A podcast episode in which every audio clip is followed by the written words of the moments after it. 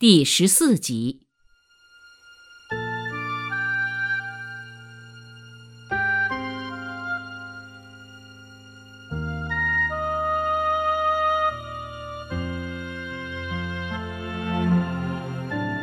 中国共产党人的伟大与非凡，毛泽东作为这个党的领袖的伟大与非凡，并不在于是否能够发出神一般的预言，而在于始终保持一种珍贵的历史自觉，既能对历史运行规律进行深刻领悟，又能对社会发展前景主动营造。既能够迅速修正自己的失误，又能迅速采纳别人的正确意见，自觉把实事求是作为共产党人最富生机和最为鲜活的灵魂，从而掌握了战无不胜的精神力量和精神武器。当年，因为占领城市的失败。红色根据地和农村革命政权才得以广泛建立，不但在政治上开辟了中国共产党人自己独特的理论领域，在军事上建立了中国共产党人自己的武装力量——工农红军，在经济上也摆脱了对共产国际的依赖，打土豪、分田地，既是红色政权政治动员的基础。也是中国共产党人经济独立的基础。一九三一年之后，党中央财政主要靠苏区的税收和战争中收缴的福财，其中主要又是依靠毛泽东领导的中央苏区，鄂豫皖苏区上缴的相对要少些，湘鄂西则更少，赣东北、甘陕川边等苏区几乎无上缴。在中国共产党人最为困难的土地革命时期，砍头不要紧，只要主意真，人人皆知，人人敬佩。苏区根据地派人一趟一趟给上海的党中央送黄金，不也应该人人皆知，人人敬佩吗？再比起一九二一年包惠僧南下广州向陈独秀汇报工作时，连五元的路费都拿不出来的情况。更觉可贵。中国革命有一个独特现象，那就是红色首脑最先在先进发达的上海租界建立，红色政权却最终在贫困落后的山区边区扎根。不集中在最现代化的大城市，中国共产党就不可能获得先进的思想体系。不会获得后来众多的领导精英。不分散到最贫困落后的山区边区，红色武装便没有充足的给养和坚韧顽强的战士，中国共产党也就失去了立足的根基。如果共产党人没有自己的军队，没有自己的政权，不创造出巩固的根据地。不开辟出独立的经费来源，与共产国际和苏联的依存关系便无法根本改变。不走毛泽东开辟的武装斗争、农村包围城市之路，中国革命不仅不能独立于敌人，也不能独立于友人。中国共产党人，也就是在这个基础之上，真正成为一支独立的政治力量。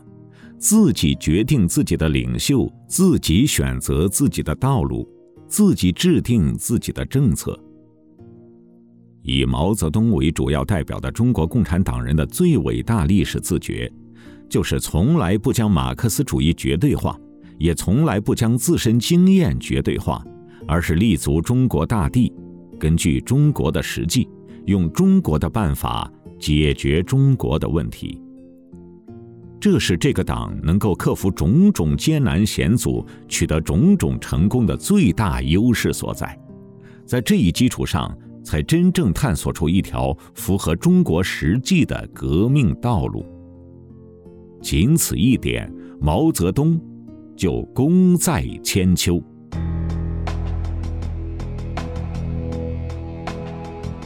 中国革命中最惊心动魄的搏击。莫过于蒋介石发动的围剿与毛泽东组织的反围剿。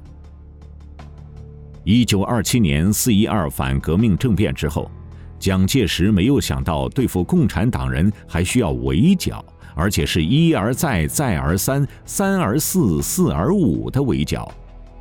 第四次围剿失败后。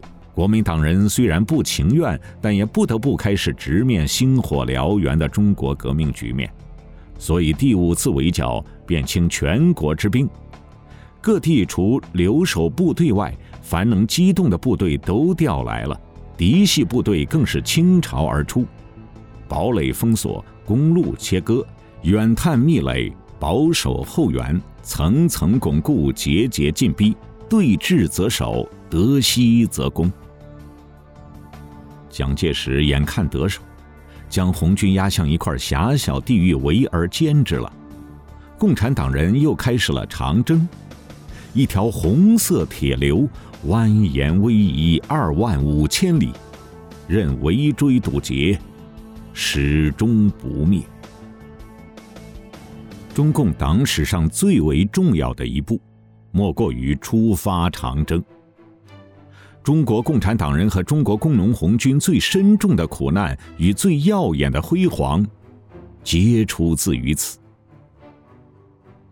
被誉为里程碑的遵义会议，也是长征路上的里程碑，是长征的产物。四渡赤水，突破金沙江，强渡大渡河，爬雪山，过草地，这些史诗般的壮举，皆是长征一步一步的过程。甚至震惊中外的西安事变，很大程度上也是红军长征的结果。站在今天，我们不敢想象没有毛泽东的长征会怎样，但毛泽东一开始是不想参加长征的。当然，那时长征还被称为突围。当时，面对第五次围剿的凶猛之势。中共苏区进行战略转移已成定局，中央书记处会议决定由博古、李德、周恩来组成三人团，总揽一切指挥大权，负责筹划秘密且重大的转移工作。政治、军事由博古、李德分别做主，周恩来负责具体计划的组织实行。三人团就红军突围紧张筹划且激烈争论之时。长征开始之前，在核心圈子之外的毛泽东，每天天不亮就在会昌城外爬山，并写了《清平乐·会昌》一首：“东方欲晓，莫道君行早。踏遍青山人未老，风景这边独好。会昌城外高峰，颠连直接东明。”战士只看南岳，更加郁郁葱葱。一九五八年，他对这首词作批注。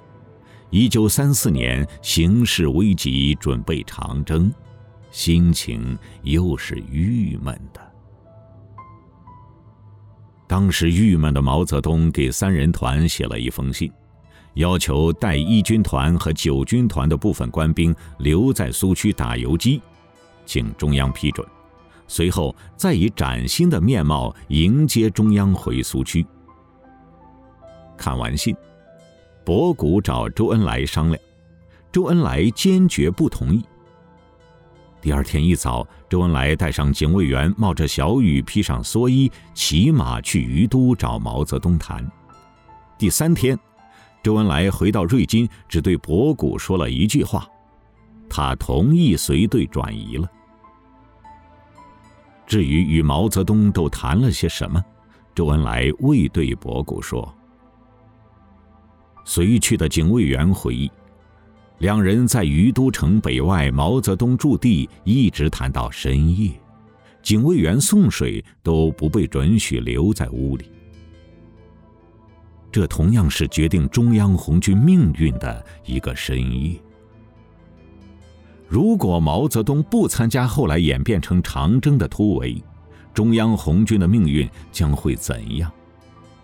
如果毛泽东留在苏区坚持斗争，在那种空前严峻的恐怖情况下，毛泽东的命运又会怎样？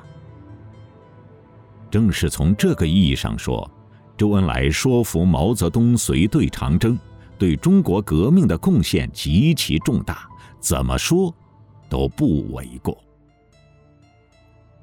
真实的历史充满偶然，中国共产党人的生命力，就是通过一个优秀党人，把这些偶然变成了历史的必然。